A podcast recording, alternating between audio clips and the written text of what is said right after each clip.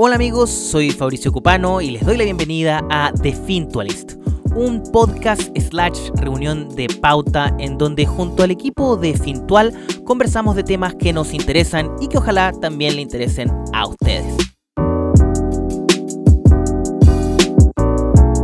Entonces, se cayó el mercado. Ya, pues ahí me toca hablar a mí. Eh, yo veo. Está hablando como si fuera tu culpa. Como que, bueno,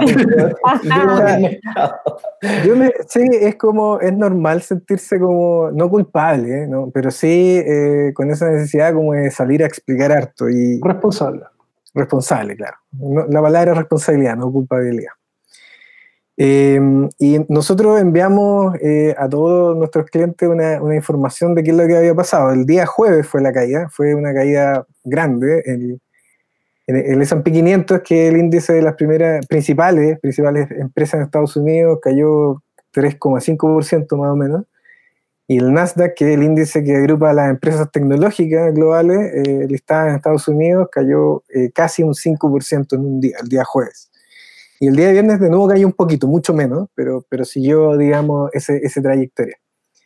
Eh, y nosotros ahí lo que contamos es que eh, había sido porque muchas empresas tecnológicas habían subido harto, por hartos meses, desde, desde marzo en, adelante, desde la caída de marzo en adelante, las empresas habían ido muy bien y las valorizaciones habían llegado a precios súper altos y ya en algún ¿Esto, momento... ¿Esto tiene alguna relación con la pandemia que hayan subido tanto? Como ya que en marzo por ahí, o, sí, no? Sí, tiene una, una, una relación en dos sentido. La primera es que en marzo, a mediados de marzo, el mercado, digamos, se hizo, digamos, pedre. y los precios quedaron muy, muy castigados. Pero, pero en la segunda mitad de marzo empezaron a subir y empezaron a subir rápido. Oye, Omar, espérate, ¿a, qué te referís cuando habláis de precios castigados? Eh, es que lo que pasa es que a, mediados de marzo, cuando la pandemia se dieron cuenta que era un tema serio y que de verdad nos teníamos que encerrar y, y de verdad tenían que cerrar los restaurantes y los hoteles y las líneas aéreas. Ahí todos dijeron, este mundo está eh, destruyéndose, básicamente. Entonces como que tuvieron que llegar y decir, ya, eh, tenemos que castigar el precio de todas las empresas porque hay tanta incertidumbre que, que, que, mejor no comprar nada y vender y después evaluar de nuevo. Entonces eso pasó como la primera mitad de marzo, donde todo se destruyó, básicamente. Pero hubo empresas que renacieron, otras se destruyeron, o sea, quebraron. murieron en el camino. unas murieron en el camino, quebraron empresas de hoteles, empresas de arrendos de autos, aerolíneas, y otras empezaron a subir muy rápido, y esas fueron las empresas tecnológicas, y, básicamente porque, como son tecnológicas, no necesitan ni tanta eh, sucursal física, ni tanta, qué sé yo, activo de real, eh, no sé, una casa, un auto, lo que sea, no, no lo necesitan, entonces las empresas tecnológicas empezaron a andar muy, muy bien desde fines de marzo en adelante. Y, han andado tan bien y agarraron tanto vuelo que en algún momento tenían que ajustarse. Y eso es súper saludable y eso es lo que pasó, eso es lo que pasó el jueves, que se ajustó en algo razonable y algo que tenía que pasar. Que, y ahí empezaron a buscar eh, culpables, pues, culpables de quién había hecho que subiera tan rápido y tanto los precios. Y, por ejemplo, echaron la culpa a... la responsabilidad. ¿Ah? No, no, no. Esta sí es culpa. Esto, eh, le echaron la culpa a Robinhood, que es una app que hay en Estados Unidos para... La tengo, fíjate, la tengo. ¿La tenéis? ¿Cómo? ¿Qué te parece? Fue tu culpa entonces. la, verdad, yo, quería pedir disculpas. Yo quería pedir disculpas porque sí, sí, no, no, me parece buena. O sea, me parece nomás, eh, nuevamente, todas estas apps están diseñadas para eh, jugar con nuestro cerebro, en el fondo, y, y transformarnos en unos eh, adicto, eh, me siento como que estoy constantemente entrando en mi celular a un casino cada vez que la abro. Entonces, no, no sé si es muy saludable, de hecho la cerré un tiempo, eh, cuando nació mi hijo, pero luego ahora tengo que pagar su vida, entonces también lo, la abrí de nuevo, pero, pero me, gusta, me gusta un poco lo, que como simplifica algo que me parecía como inaccesible para todo el mundo, pero tengo amigos que son literalmente adictos. Nosotros nos gusta la llegada como de que simplificaran algo que antes no era para todos, pero, pero no nos gusta tanto la cuestión como activa, así como andar preocupado y sin dormir, ¿cachai? Y meterse al APA cada rato, nosotros somos un poquito más zen en ese sentido que es como, como invierte bien y tranquilízate un poco, o sea, no estés mirando la cuestión Claro. a cada rato. ¿cachai? Oye, la- la ansiedad, en todo este rato no hemos dicho que Me han dicho que es sí, estoy Ah, una- es una app para comprar acciones de, de empresas de todo el mundo y, y- y que dicen que por eso se, se inflaron tanto los precios, ¿no? Sí, exactamente. Es una app, como dice Francesca, que además eh, para comprar acciones sirve para comprar una opción que se llama opciones sobre las acciones. Entonces tú puedes comprar eh, el, el equivalente a un ticket que, que, que- que ganáis plata si es que la, la acción sube y no perdís nada si es que la acción baja. Esa, esa se llama opción y se llama un call, que es una opción que te da eh, la subida, pero no te da el riesgo de, de la bajada del precio. Entonces, le echaron la culpa a que había mucha gente metida en, esta, en este casino, como dice Fabricio, comprando, comprando y comprando calls. Y había mucha, eh, se había duplicado el volumen de, de- opciones que se transan, había aumentado un 129%, según lo que leí. Estaban comprando como locos acciones de Amazon, Tesla, Apple, Netflix y Facebook. Esas son las que estaban más hot eh, en julio en adelante, por lo menos.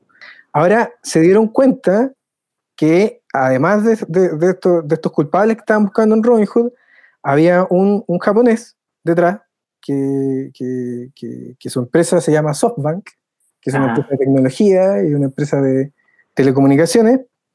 El fundador de esta empresa eh, se llama Masayoshi Son, pero todos le dicen Masa, los amigos. Ujú. Eh, El Masa. El Masa. El Masa. Y eh, este, este, este japonés que en realidad es un tipo bien bueno, él, él- él cuando era joven inventó el primer traductor eléctrico y lo vendió y ganó plata con eso y así empezó a armar su empresa. Pero ahora se ha, vuel- se ha vuelto un poco eh, adicto a los casinos, parece también, como, como, como dijo Como. Fabricio, Sí. y, y- y empezó a especular derechamente con SoftBank en el mercado de opciones. Entonces, al parecer, el culpable de esto es, es SoftBank, que está detrás, que se puso a comprar como loco opciones de estas tecnológicas de Amazon, Tesla, Apple, Netflix, Facebook, etc- etcétera, etcétera.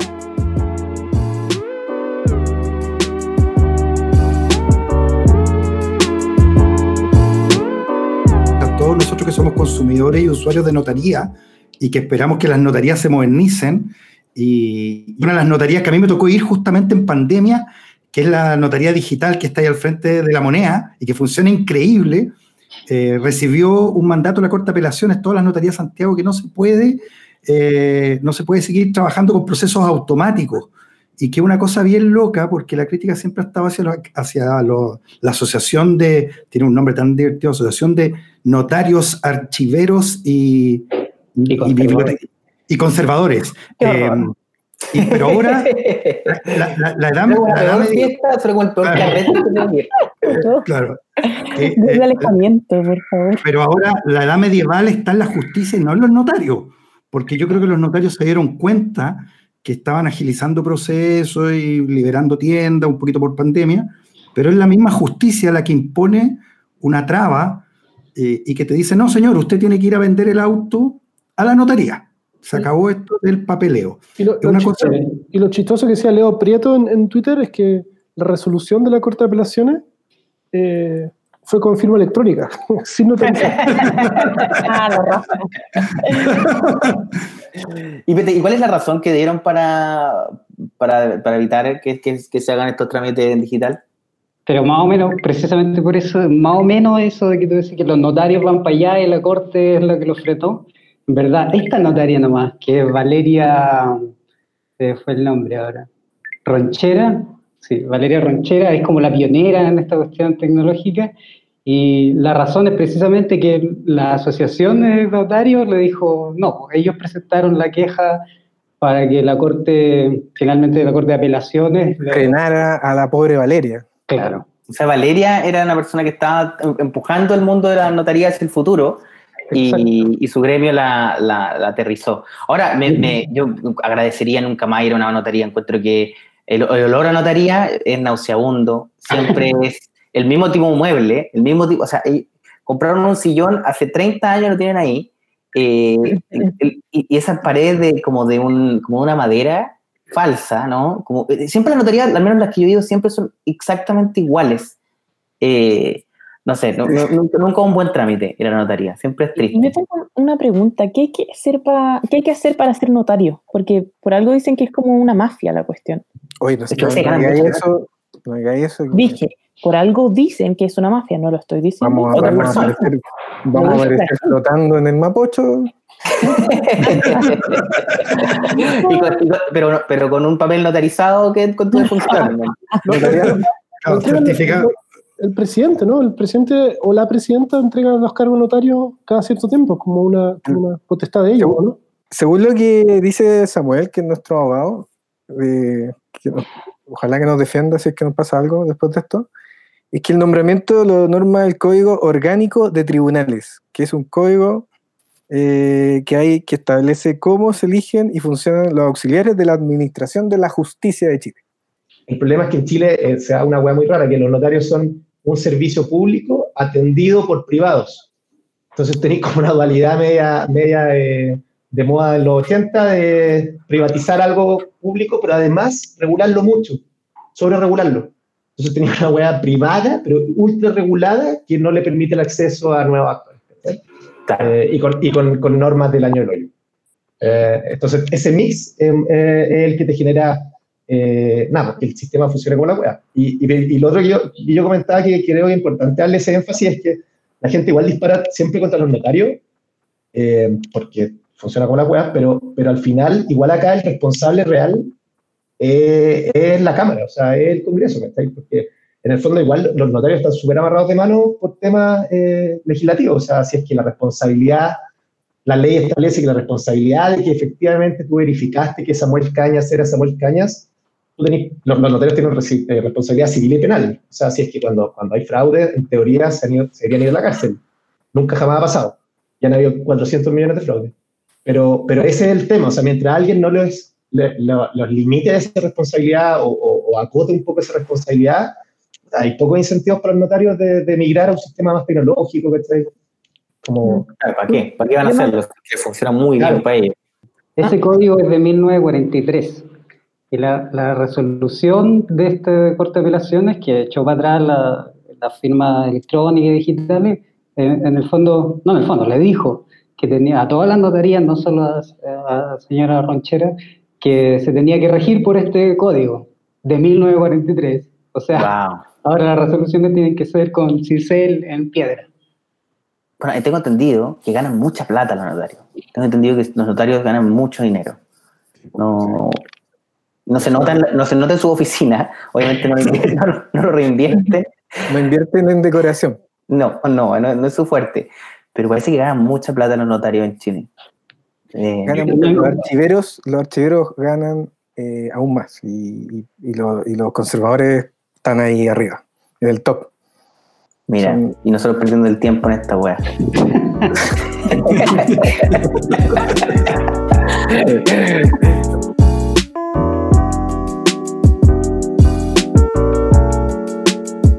está pasando acá es tremendo. O sea, ya.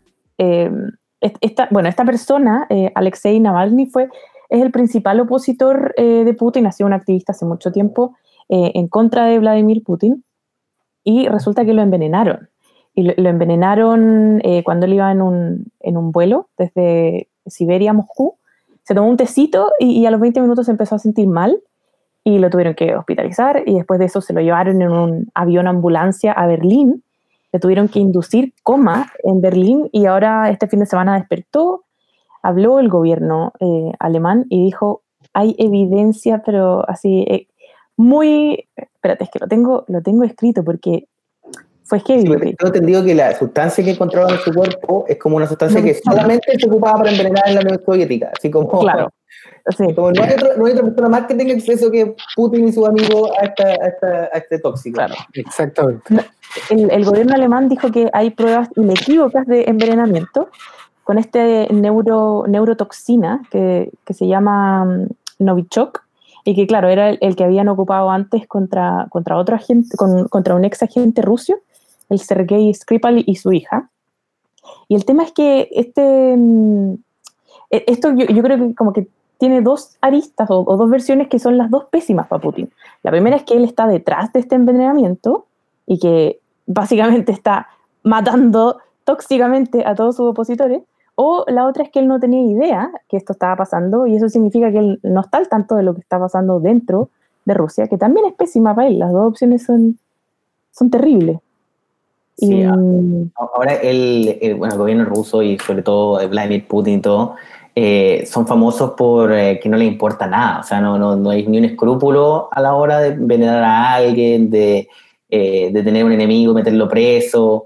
Matar al periodista. Mata al periodista, no le importa nada. Y incluso yo diría que la sociedad como que premia, y aquí es solamente una teoría, premia el nivel de, de poder de Putin. O sea, le gusta que él sea todopoderoso. de hecho, me acuerdo haber leído un artículo donde contaban de que en toda actividad pública donde Putin se desarrollara, él tenía que ganar. O sea, si Putin iba a pescar, él pescaba más que nadie, nunca había pescado en ese río. Si Putin jugaba, tal cual, tenía que ser siempre así. Y de hecho, si uno sigue como las la, declaraciones y actividades del gobierno ruso, siempre él va y no sé, tiene que estar en una actividad de palo encebado y el weón es el mejor en la historia del palo encebado. Eh, este, este mm, eh, ¿cómo se llama? Eh, opositor, ¿alguien sabe un poco de él? Yo, yo ahí estoy un poco perdido, como... Yo, yo lo he cachado, viene hace años tratando de ser candidato y, y, no lo dejan, lo han detenido varias veces. Ya lo habían envenenado, en, en 2019 él estuvo hospitalizado porque ya lo habían envenenado. Está acostumbrado tanto rato envenenando, el 2016 me acuerdo que envenenaron a otro con Polonio, Creo que hasta se envenenaron también a un candidato en Ucrania hace ocho años. Al, no, me acuerdo cómo se llamaba y tú lo veías. Y Con la cara de figura. Hoy día, hace, hace una hora atrás, eh, desapareció eh, en Bielorrusia María Kolesnikova, que es la que hablábamos la semana pasada. Ah, y que, la, hace un tiempo también salió esta noticia de que él podía estar en el poder otros como 36 años eh, así que, bueno, hay que no tomar tecito. Eso es todo lo que le recomiendo al, al ruso. Cuando le ofrezcan un té, paso. Bueno amigos, ese fue el episodio de The Fintualist. Síganos en las redes sociales de Fintual o en las mías si es que quieren ver el video que saldrá de toda esta conversación. Nos vemos la próxima semana. Chao.